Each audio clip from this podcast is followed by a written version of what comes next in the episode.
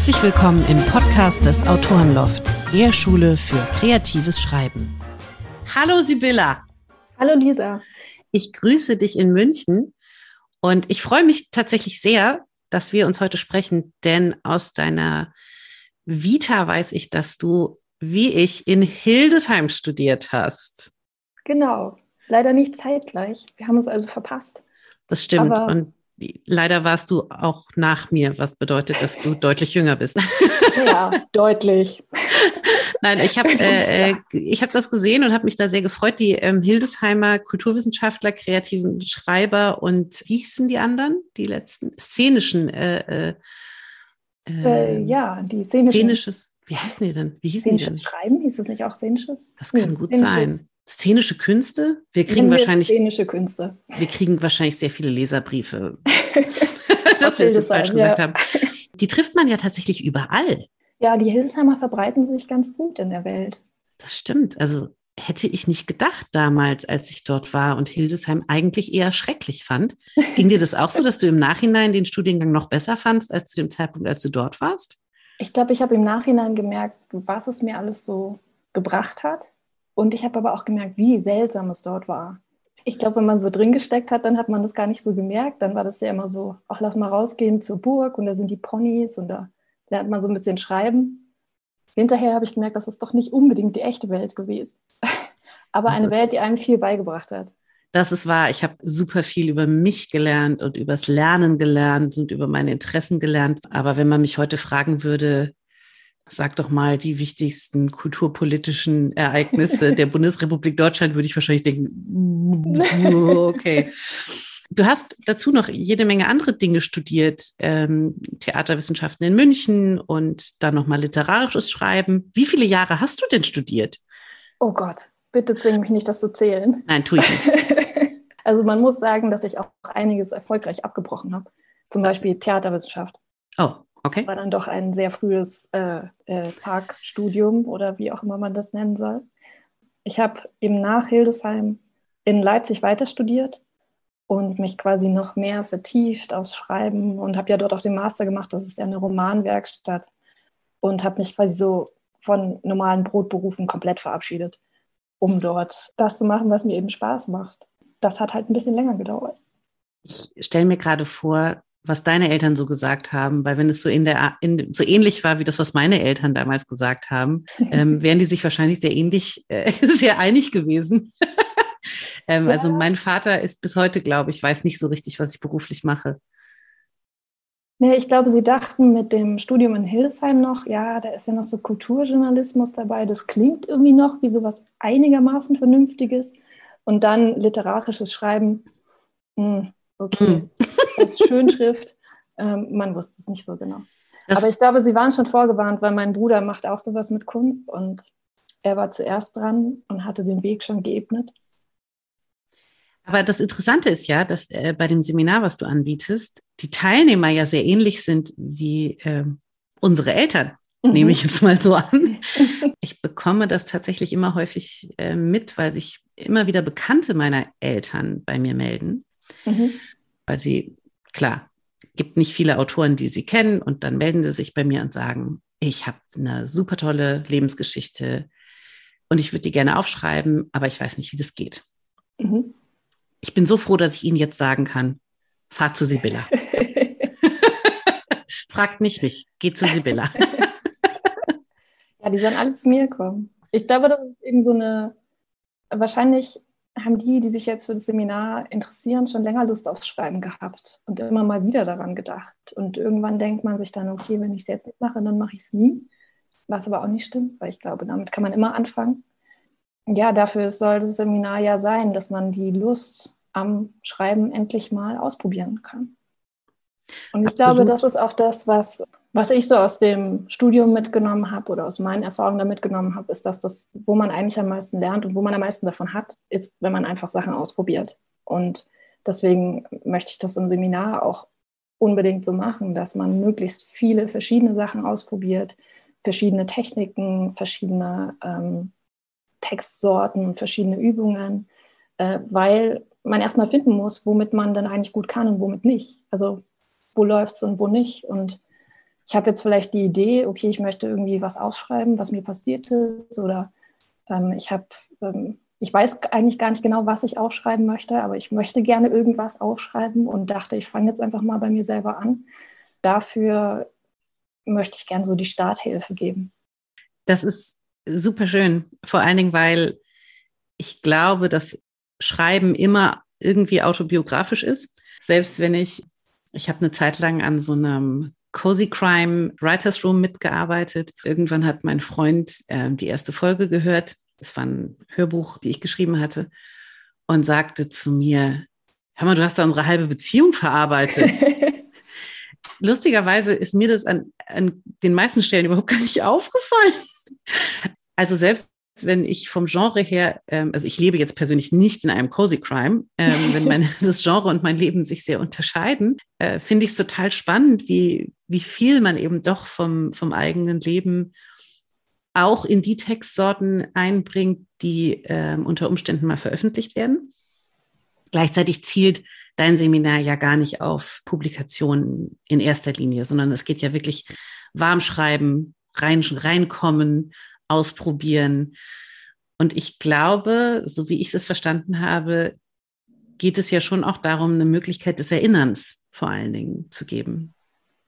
Ja, ich glaube, du kannst gar nicht wirklich dich hinsetzen und sagen, ich schreibe jetzt was, was mit mir gar nichts zu tun hat. Wie soll das gehen und was würde einen auch daran interessieren? Und das für mich ist das autobiografische Schreiben auch nicht unbedingt eine Gattung oder ein, ein Text, der ein Tagebuch ist oder wenn man es jetzt mal ganz platt sagt, sondern das ist eher einfach eine Technik, um an Material zu kommen und um erstmal herauszufinden, okay, was genau interessiert mich, was sind meine Themen, ähm, was möchte ich überhaupt schreiben und wie möchte ich das aufschreiben. Und wenn ich rausfinde, was ich aufschreiben möchte, muss ich mich meistens auch erstmal dran erinnern. Mhm. Also ich sage, ich habe ein Erlebnis und ich möchte das äh, aufs Papier bringen und wenn wir zwei jetzt irgendwas zusammen erleben würden, dann würdest du dich wahrscheinlich ganz anders daran erinnern als ich. Und wenn wir in zehn Jahren darüber sprechen würden, würden wir uns nochmal dran anders erinnern. Also die Erinnerung ist ja nicht statisch. Und das macht die Sache so schwierig und das macht sie aber auch so interessant. Mhm. Weil ich kann quasi Techniken mitbringen, wie man so eine Erinnerung hochholt. Aber was dann dabei rauskommt, ist so, naja, so ist total offen und ist dann für jeden anders. Aber ich glaube, man weiß meistens am Anfang gar nicht, wo man dann überhaupt landen könnte.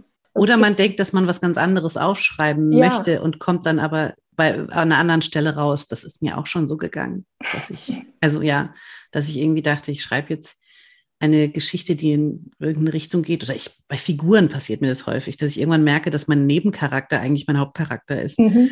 Ja, weil man so eine komische Vorstellung hat von etwas, wie das auszusehen hat am Schluss. Und man hat es aber, man ist noch nicht da, man hat sich noch nicht hingeschrieben. Man ist noch nicht da gelandet. Mhm. Und ähm, unterwegs kann eine ganze Menge passieren.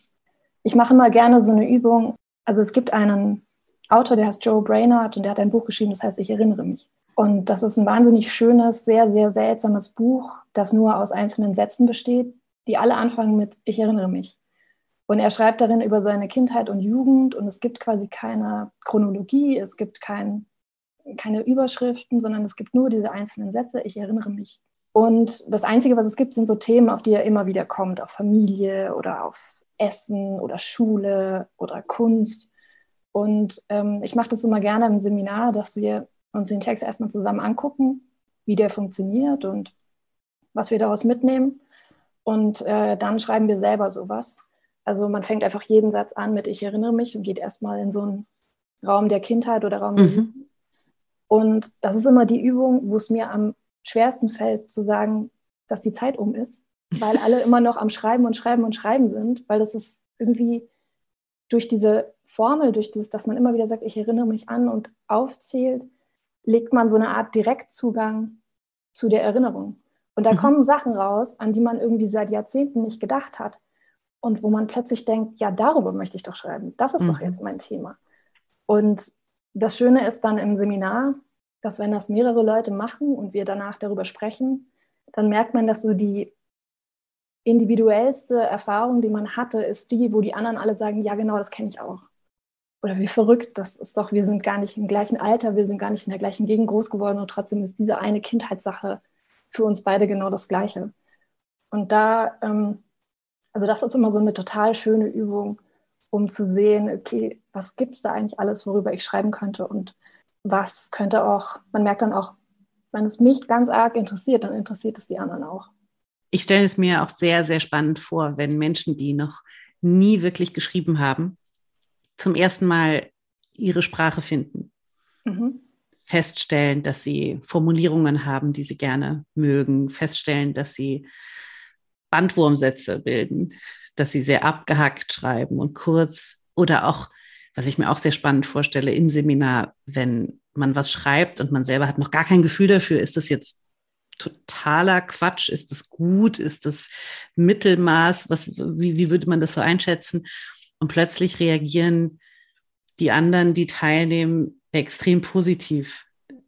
Das, das, stelle ich mir, das stelle ich mir total schön vor. Ich hatte ein Seminar, da gab es eine Teilnehmerin, die hatte absolut keine Ahnung, dass sie wahnsinnig witzig war. Zum ersten Mal geschrieben und hat kleine Texte geschrieben, die ähm, die anderen Teilnehmer, die haben alle brüllend gelacht, jedes Mal, wenn sie was vorgelesen hat. Und sie hat dann erst verstanden, ah, okay, wenn ich was aufschreibe, dann ist es komisch, dann ist es witzig und das ist meine Spur, der ich jetzt folgen kann. Also das sind wirklich spannende Sachen, die man dann rausfindet ähm, in diesem Gespräch eben mit den anderen, in dem Austausch. Und auch wenn man, ich glaube, es ist für viele ja schwierig, sich das vorzustellen, wenn sie das noch nie gemacht haben, zu sagen, okay, das ist so sehr, gerade das autobiografische Schreiben, das ist sehr intim, das ist sehr persönlich, möchte ich das jetzt in einer Gruppe mit Fremden herzeigen, aber genau das ist eigentlich so das Geheimnis, dass es da am besten funktioniert weil in dieser Gruppe ja alle im gleichen Boot sitzen. Absolut. Es Jeder sind ja auch zum Glück nur zehn Personen. Genau. Also äh, im Bestfall, also wenn, wenn wir quasi ja. ausgebucht sind. Ähm, äh, deswegen, ich glaube, da kann schon so eine, so eine schöne, intime Atmosphäre entstehen, wo man sich dieses Feedback auch einfach geben kann, was dann wie du schon sagst, glaube ich, auch fast noch wertvoller ist oder noch mehr wirkt, als wenn das jetzt ein Schreibcoach alleine tut. Ja, das ist so ein Vertrauen, das dann entsteht, dass man mhm. einfach, man lernt die anderen in so einem, auf der Autobahn eigentlich kennen, weil das geht alles wahnsinnig schnell in, in diesen zwei Tagen. Und man lernt sich zu vertrauen, weil wenn ich jetzt irgendwie nicht gut auf den Text des anderen reagiere, dann, ich bin ja später dran. Also es ist so ein, so eine, dadurch, dass man da so gemeinsam sitzt und alle diese Erfahrungen machen, kann man sich total gut austauschen und keiner muss da irgendwie, also ich sage schon immer, es muss keiner vorlesen, wenn er nicht mag. Mhm. Manchmal kommt ein Text raus bei einer Übung, wo man sagt, das ist mir jetzt einfach zu persönlich und ja. das ist jetzt, ich möchte den nicht besprechen. Das ist völlig in Ordnung. Aber ich habe das immer angeboten in Seminaren und ich glaube, es hat eigentlich nie jemand genutzt, den Text nicht vorzulesen. Also irgendwie haben doch immer alle dann gesagt, na gut, weil du jetzt gelesen hast, lese ich auch. Mhm. Und haben immer was von den Besprechungen gehabt. Und das ist eigentlich total schön, das immer mitzuerleben dass innerhalb von zwei Tagen so eine Gemeinschaft entstehen kann. Also das hört sich so schön an, dass ich am liebsten auch kommen würde. Das ähm, stellt sich mittlerweile ein bisschen als Problem heraus, dass ich diese ganzen Seminare gerne besuchen möchte, die ich gemeinsam mit Björn und Melanie ähm, auf die Beine gestellt habe. Das ist ein bisschen wie der Wirt, der sein bester Kunde ist. Ja, aber der Wirt muss auch sein bester Kunde sein, oder? Das ist richtig, ja, das ist richtig. Vielen, vielen Dank für dieses Gespräch. Ich wünsche dir auf jeden Fall bei deinem Seminar ganz, ganz viel Freude. Und, Die werde ich äh, haben, auf jeden Fall.